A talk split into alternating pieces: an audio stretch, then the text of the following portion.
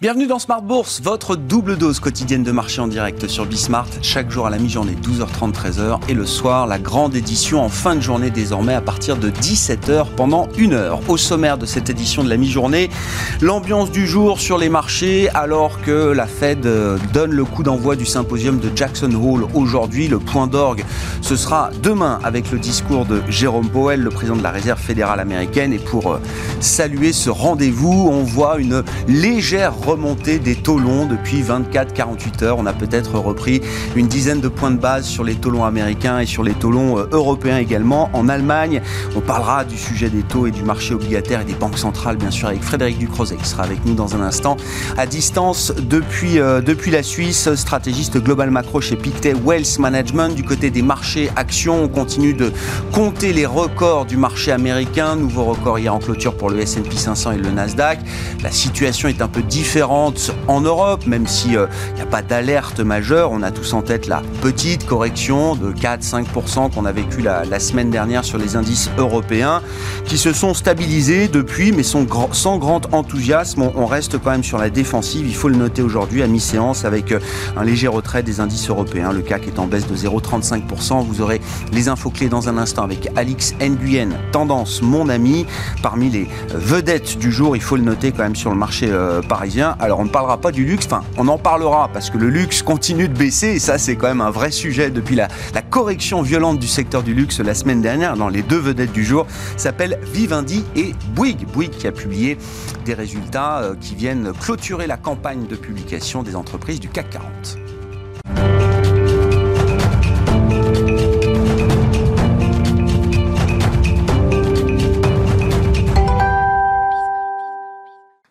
Mon ami, comme chaque jour à la mi-journée à 12h30 sur Bismart, les infos clés à mi-séance en Europe sur les marchés avec Alix Nguyen.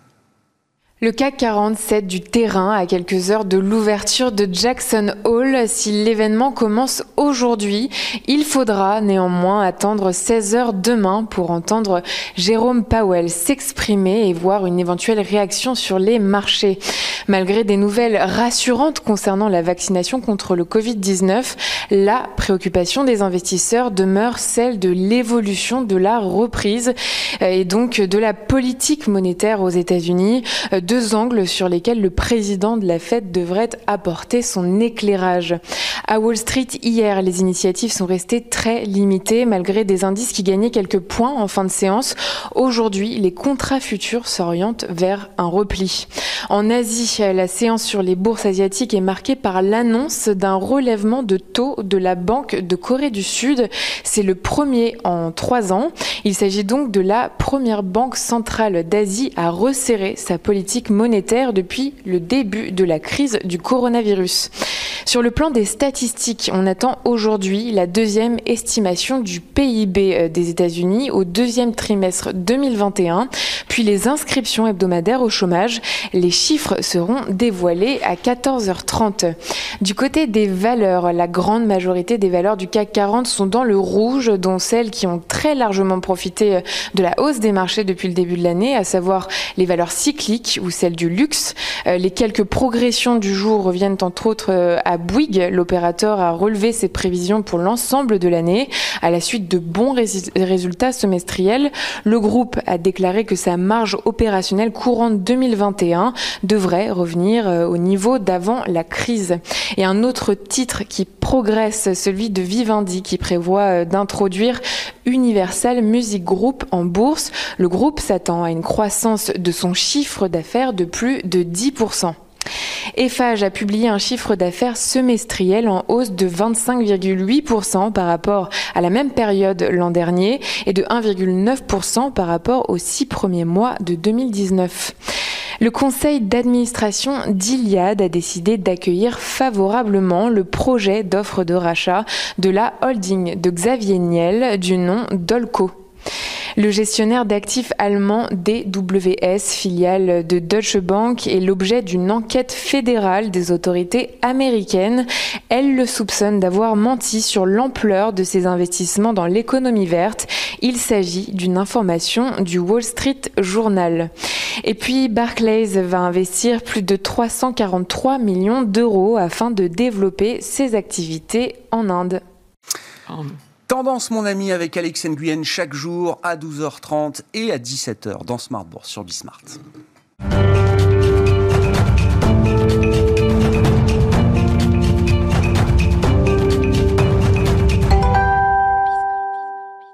Et on parle de l'ambiance de marché en cette euh, rentrée, au moment où le symposium de Jackson Hole démarre, va démarrer dans le Wyoming tout à l'heure. Frédéric Ducrozet est avec nous à distance, en visioconférence depuis Genève, stratégiste global macro chez Pictet Wealth Management. Bonjour et bienvenue Frédéric.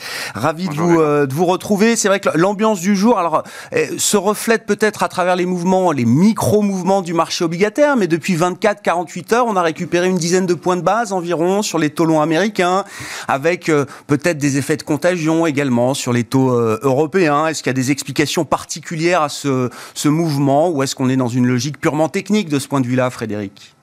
On est plutôt dans une logique effectivement technique de euh, positionnement un peu prudent avant Jackson Hole. C'est un événement qu'on attend tous depuis très longtemps. on connaît la date. C'est le genre d'événement dans les marchés qui est tellement repéré, identifié qu'il euh, il entraîne ce genre de, petits mouvements euh, en préparation pour pas prendre trop de risques avant le week-end et dans des conditions de liquidité qui sont quand même encore celles du, mois d'août, hein, euh, toujours plutôt difficiles.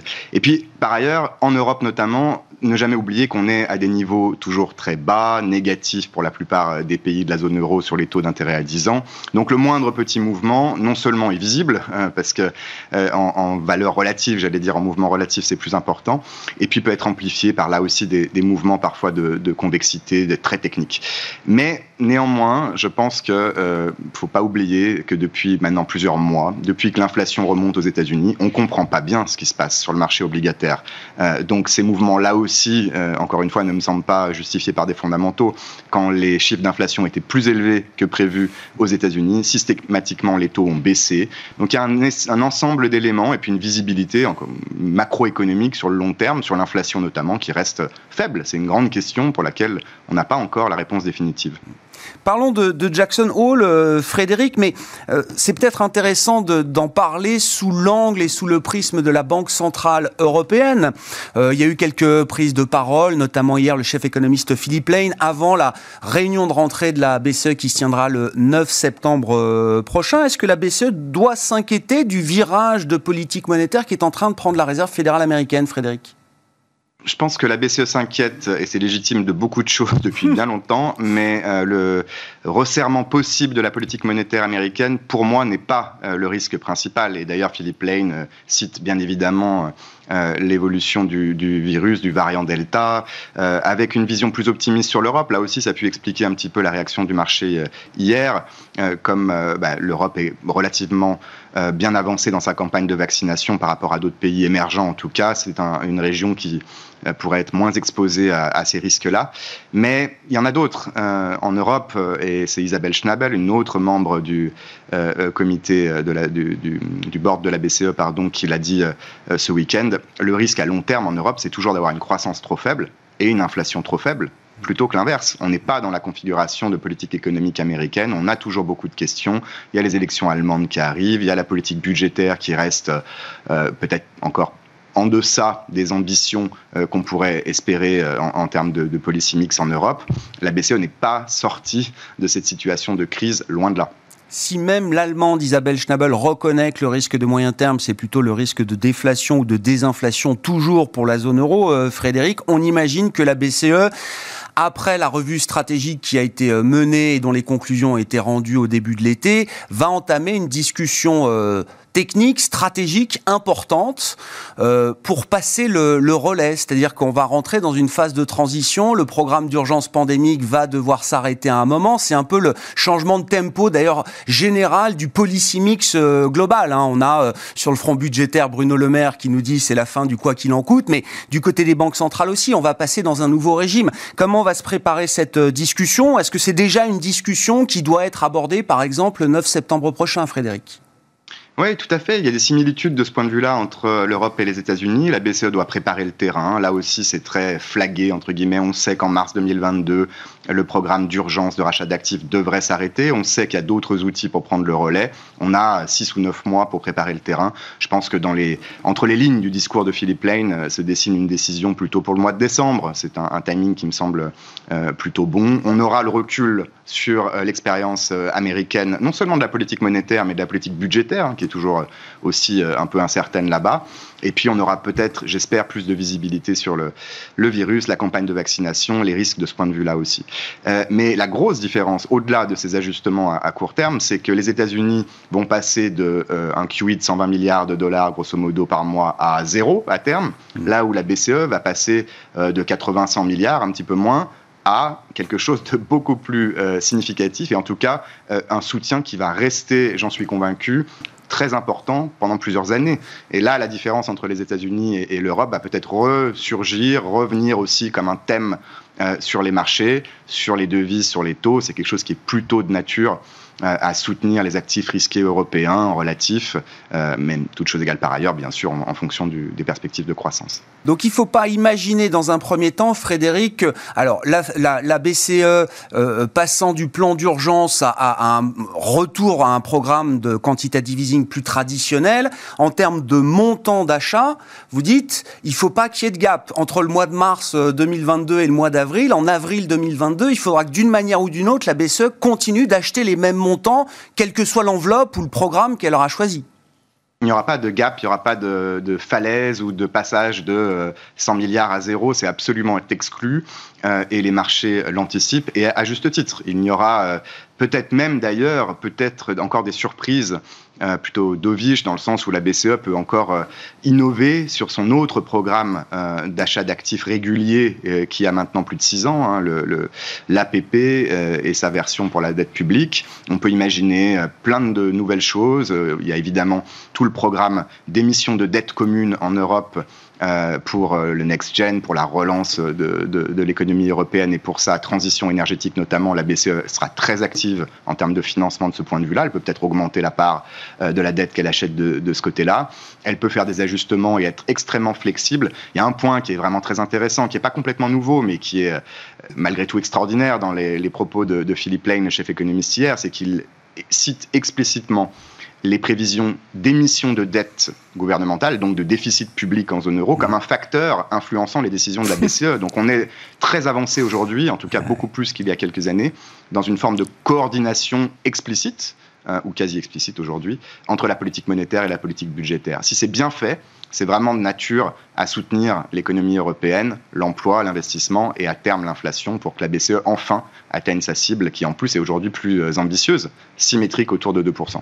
Dans ce contexte, comment vous regardez les marchés actions, euh, Frédéric? On sait que les investisseurs sont toujours un peu euh, euh, frileux quand il s'agit de changer de paradigme, changer de régime, changer de tempo. Donc la Fed enverra le signal quand bon lui semblera. Mais les marchés actions, alors le jeu du moment, c'est quand même de compter le nombre de records battus par le S&P 500 et le Nasdaq. On aura peut-être une année historique en termes de records sur le marché américain.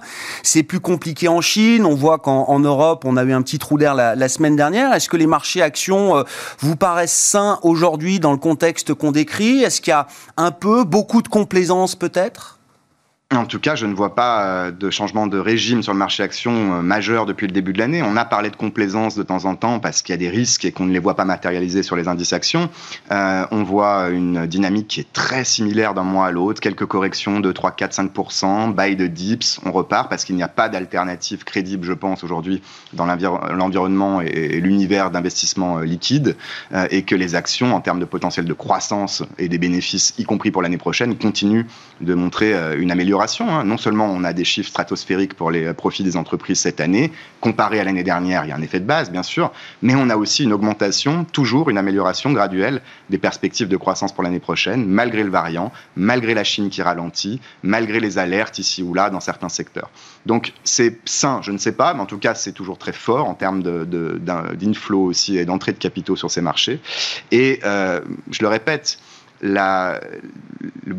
l'ajustement des politiques monétaires, que ce soit américaines ou européennes, c'est important, ça peut entraîner du bruit, mais ce n'est pas fondamentalement un facteur décisif pour les marchés actions à long terme. Ce qui compte, c'est si tout ce, euh, cette relance hmm. économique, monétaire et budgétaire fonctionne. Et si effectivement on va vers euh, un potentiel de croissance, une croissance tendancielle dans les années qui viennent, plus importante, qui nous permettent notamment de gérer la transition euh, énergétique. Et si c'est le cas, oui, les marchés actions ont encore du potentiel, probablement même le seul, ou en tout cas le plus élevé parmi toutes les classes d'actifs traditionnelles. À propos de relance, il va falloir que les stratégistes se remettent à, suivre la politique. Euh, Frédéric, le grand enjeu dans un mois maintenant, ce sont les élections générales en, Allemagne. On aura le temps euh, dans quelques mois de parler de la présidentielle euh, française, mais c'est une élection, bon, on en a déjà parlé avec vous, hein, qui est peut-être beaucoup plus importante que les élections précédentes que, l'Allemagne a, pu connaître. À un mois de l'échéance, sont, quel est l'état des, des, des lieux, des forces en présence que vous dressez, Frédéric? Alors on va continuer à en parler jusqu'au bout parce qu'il y aura beaucoup d'incertitudes, c'est certain. Le fait majeur des derniers euh, sondages d'opinion, c'est que euh, les socialistes, euh, centre-gauche, SPD, Olaf Scholz, ministre et potentiel candidat à la chancellerie, sont en train de passer devant. Et pour la première fois depuis 15 ans, le SPD est en tête à un petit point dans certains sondages devant la CDU, devant les conservateurs et devant les Verts et les autres. Et ça signifie que les coalitions aujourd'hui qui sont euh, probables en l'état actuel des, sondages sont forcément des coalitions basées sur trois partis. Une grande coalition n'est d'ailleurs pas probable, mais pas possible. Une coalition de la droite avec les Verts n'est pas possible non plus. Donc la seule façon, ce serait de s'accorder entre trois partis, avec y compris les libéraux qui rentrent dans le jeu. Et ça va être très compliqué, parce que certains de ces partis, euh, la plupart d'ailleurs, sur des questions comme l'environnement, la fiscalité euh, ou euh, l'économie en général, sont parfois très opposés. Donc ça va être très compliqué. C'est une élection très importante ma crainte euh, en l'état actuel des choses, c'est que euh, ça débouche sur tellement de concessions que peut-être on n'y verra ah. pas forcément plus clair tout de suite à la fin du mois de septembre et que ça prendra encore un peu de temps pour savoir ce qui se passe en fait après l'ère Merkel et l'incertitude de ce point de vue euh, est, encore très élevée le quart de siècle de l'ère Merkel qui va se terminer donc en cette fin de, de, mois de septembre. Merci beaucoup Frédéric. Frédéric Ducrozet avec nous, stratégiste global macro de Pictet Wealth Management.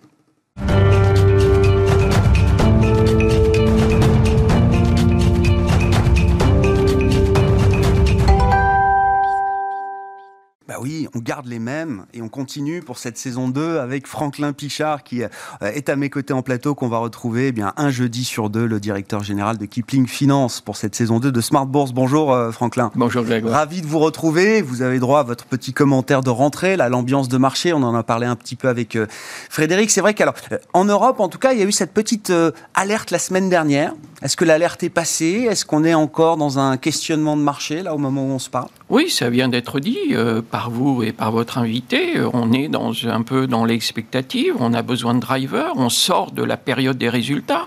Vous l'avez dit tout à l'heure, euh, Bouygues euh, ferme la marche, on n'a plus à attendre de bonnes nouvelles comme toutes celles qui ont pu animer cette cote jusqu'au jusqu'au mois jusqu'au mois d'août où on avait atteint des sommets 6913 en séance et tout ça a été porté par les résultats. Bah là, on va devoir trouver d'autres raisons et c'est vrai qu'aujourd'hui, elle manque, elle manque profondément. Et ce sont des, des, silences qui vont peser sur la cote au quotidien. Je me suis livré à une petite étude, euh, enfin pas une étude, à une observation, mais j'ai regardé, puisqu'avant l'été, on se demande comment va se passer l'été. Écoutez, c'est une drôle de coïncidence finalement, puisque le, le 25 juin, puisque le 26 c'était début de l'été, le CAC était à 6641. Ouais. Il est aujourd'hui, ce matin en tout cas, il était à 6641 points. Alors ça n'a pas été un été de tous les repos. On a eu euh, les taux en juillet qui sont à nouveau invités autour de la table. On a commencé par perdre 6%, 6-7% euh, et toucher un plus bas. Le 19 juillet, on était tombé à 6253 points. On avait perdu quasiment 400 points. Et puis là-dessus, les publications, ce dont on vient de parler, qui ont redopé les marchés jusqu'à 6900 points, on a repris 700 points quasiment. Tout ça pourquoi Revenir au point de départ et revenir un au été pour rien pour le CAC 40. Voilà, un été pour rien pour le CAC 40 avec euh, ses, ses illusions et ses désillusions. Et maintenant, il faut construire cette fin d'année qui va être très très complexe, comme on l'évoquait euh, tout à l'heure. Ouais, on voit les échéances effectivement et qui justifient sans doute un peu plus de prudence et de positionnement défensif chez les investisseurs. Euh, dans la correction qu'on a eue la semaine dernière, euh, il y a quand même le sujet du luxe qui est pas fini pour moi. je continue d'en parler tous les jours, mais non, mais parce que ça baisse encore. Kering, LVMH, Hermès, là, sont encore un peu sous pression aujourd'hui. Alors c'est pas la même ampleur de ce qu'on a vu la semaine dernière. Encore une fois, en deux trois séances, je le rappelle, hein, ce sont des valeurs des grosses capitalisations. LVMH, la plus grosse capi européenne, sont des valeurs qui ont pu perdre 10, 15, jusqu'à près de 20% de baisse pour une valeur comme Kering en trois séances. Hein. Oui, alors le secteur reste sonné encore, j'ai l'impression. Oui, le, secteur reste sonné, et puis euh, du coup, les analystes euh, reprennent leur crayon et puis ah bah. regardent un petit peu les choses. c'est même un peu plus que ça, puisqu'effectivement, celle qui a été la moins touchée, Hermès a perdu 10%, LVMH a perdu 17% ah. entre le plus haut de la séance, toujours pareil, hein, ça s'est joué entre le 13 et le 20 août. le 13 était le plus haut pour ces trois valeurs, plus haut historique, et le 20, euh, le, plus bas du marché pour ces trois valeurs plus bas récents de cette correction. Et puis effectivement, on a eu euh, Gucci qui a perdu euh, jusqu'à 23-24% par rapport au plus haut de la séance et plus bas de la séance. Alors Gucci, on l'a toujours dit. dans le luxe. Mais oui, bien sûr. Euh, Gucci, oui, oui, Gucci, de toute façon. c'est intéressant ce que vous dites. Oui, c'est un lapsus révélateur. oui, oui, c'est ça. Mais, euh, Gucci, c'est Kering.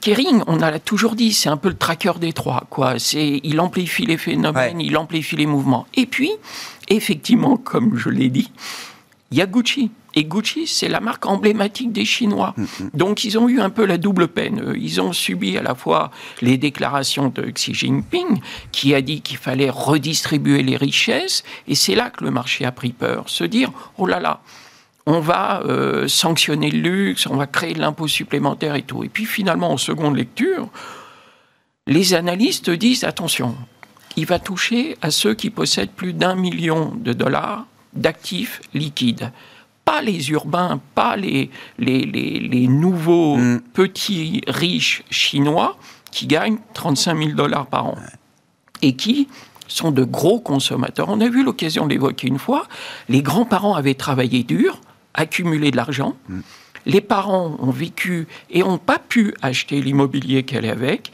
et du coup, les petits-enfants ont bénéficié de donations, de dons, de la part des parents et des grands-parents, et ils ont fait quoi? Ce sont tous les yuppies, jeunes cadres chinois, qui ont dépensé plus que de raison, et qui continuent de le faire, et qui vont continuer de le faire, à dépenser dans le luxe et dans les grandes marques. Donc, le problème est plus psychologique que réel on peut avoir un ralentissement. Alors la psychologie, c'est effectivement de se dire est-ce qu'à un moment, il ne sera pas de, inapproprié d'avoir du luxe et à ce moment-là qu'il y ait une réaction de la part de la population chinoise? C'est pas pour une forme d'autocensure sous la pression euh, politique. Je n'affiche pas mon sac Gucci dans la rue, donc euh, bon, est-ce que je vais en acheter autant que, on va que prévu Et puis, d'un côté marché et analyste, c'était une sorte d'un petit électrochoc de dire mais on paye ces, valeurs-là des multiples absolument insensés. Est-ce que euh, on a raison de continuer comme ça? Mm.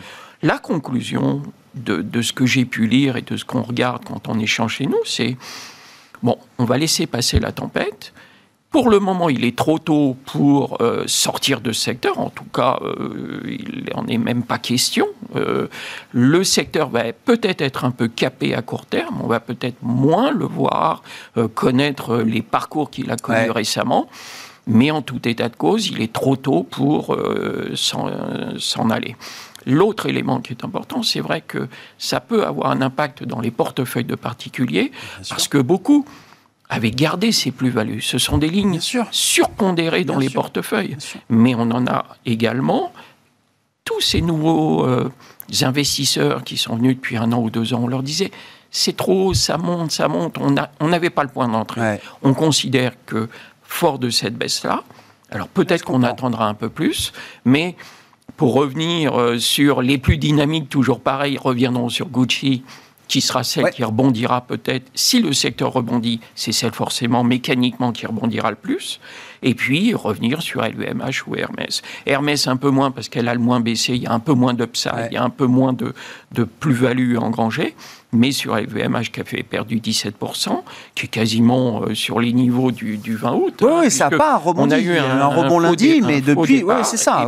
Et puis, finalement, on, retrace euh, euh, dans, dans, les niveaux de cours actuels autour de 600. Ouais, 615, hein, pour, LVMH. Hein, oui, c'est les niveaux de la fin de semaine dernière. Voilà, je pense que des investisseurs qui n'en avaient pas, qui n'osaient pas rentrer compte tenu de la hausse de ces titres, du prix, bah, peuvent peut-être un peu mettre le doigt dedans et puis attendre tranquillement. Ça vient d'être très bien dit précédemment. Il y a une classe d'actifs qui va continuer de progresser, c'est le marché des actions, parce que par défaut, il n'y a rien d'autre. Mm.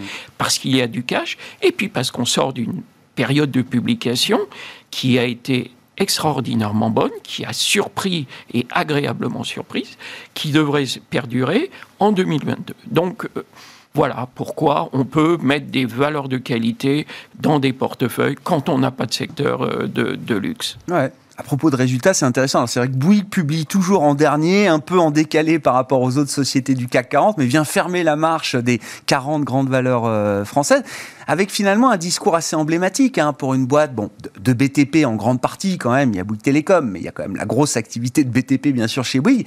Ben oui, en 2021, ce sera l'année de la normalisation. On reviendra sur les taux de marge euh, normatifs qu'on avait avant la crise, deux ans après. Exactement, un discours qui s'accompagne de révisions euh, en hausse pour euh, les, résultats attendus pour l'année entière 2021, euh, en full year. Même Boeing ne s'attendait pas à un tel retour rapide, et puis surtout, toutes les composantes du groupe sont dans le vert. Tout va bien. Euh, Colas, qui a publié également, qui carnet de commandes historique, historique, euh, des acquisitions, euh, de la croissance externe, euh, et puis il y a toujours derrière ce, ce dossier TF1 M6. Alors même si la décision c'est pour l'été 2022, on a le temps d'en reparler, mm-hmm. mais c'est vrai que ce, groupe a démontré, et Dieu sait s'il ne nous passionne pas outre mesure d'habitude, hein, on lui trouve un peu une des codes de, le côté conglomérat, de, euh, holding. Euh, un peu, un peu compliqué, et puis finalement euh, des résultats qui la propulsent aujourd'hui, où des investisseurs se disent mais bon sang, pourquoi n'en ai-je pas dans mon portefeuille? Alors moi je trouve que venir aujourd'hui, alors qu'elle vient de prendre 11% en quelques semaines, euh, c'est peut-être arrivé un petit peu après la bataille, j'ai un petit peu peur que ce soit joué à court terme, mais euh, ça mérite quand même d'être signalé, c'est un titre pas inintéressant. Bon, un titre qui se comporte bien quand même sur la publication des, résultats. La vraie vedette du jour, on peut terminer avec ça, c'est Vivendi, alors que la mise en bourse d'Universal Music Group se, rapproche. Je crois que ce sera la fin du mois de septembre à, Amsterdam. Euh, le groupe a encore relevé les prévisions euh, euh, pour Universal avec un appétit pour la musique dématérialisée qui continue de progresser. Oui, alors et puis il y a la révision de, gros intermédiaires, gros brokers, qui étaient plutôt résultats en ligne on a un peu peur, on ne voit pas, et qui euh, tournent un peu leur veste et redeviennent très très positifs, comme vous le dites, sur des revalorisations des, actifs du MG, de l'impact que ça va avoir lors de l'introduction qui sera le 23 septembre prochain. Et euh, surtout, bah, la spéculation maintenant, c'est euh, entre Mediaset, d'autres opérations, UMG 60%, 73% détenus par Vivendi, 60% qui vont être remis dans, dans le public bien c'est quand même euh, sur euh, trois opérations, quasiment 6 milliards et demi euh, qui vont rentrer dans les poches de Bolloré, on va dire, en tout cas de Vivendi. Et de là, les spéculations les plus folles sont ouvertes. Alors, soit il va en redonner, il va faire des rachats d'actions et puis faire un retrait, un retrait de la cote, soit il va garder ce cash et il va euh, regardez autour de Canal, Avas, euh, Editis et, et Gameloft.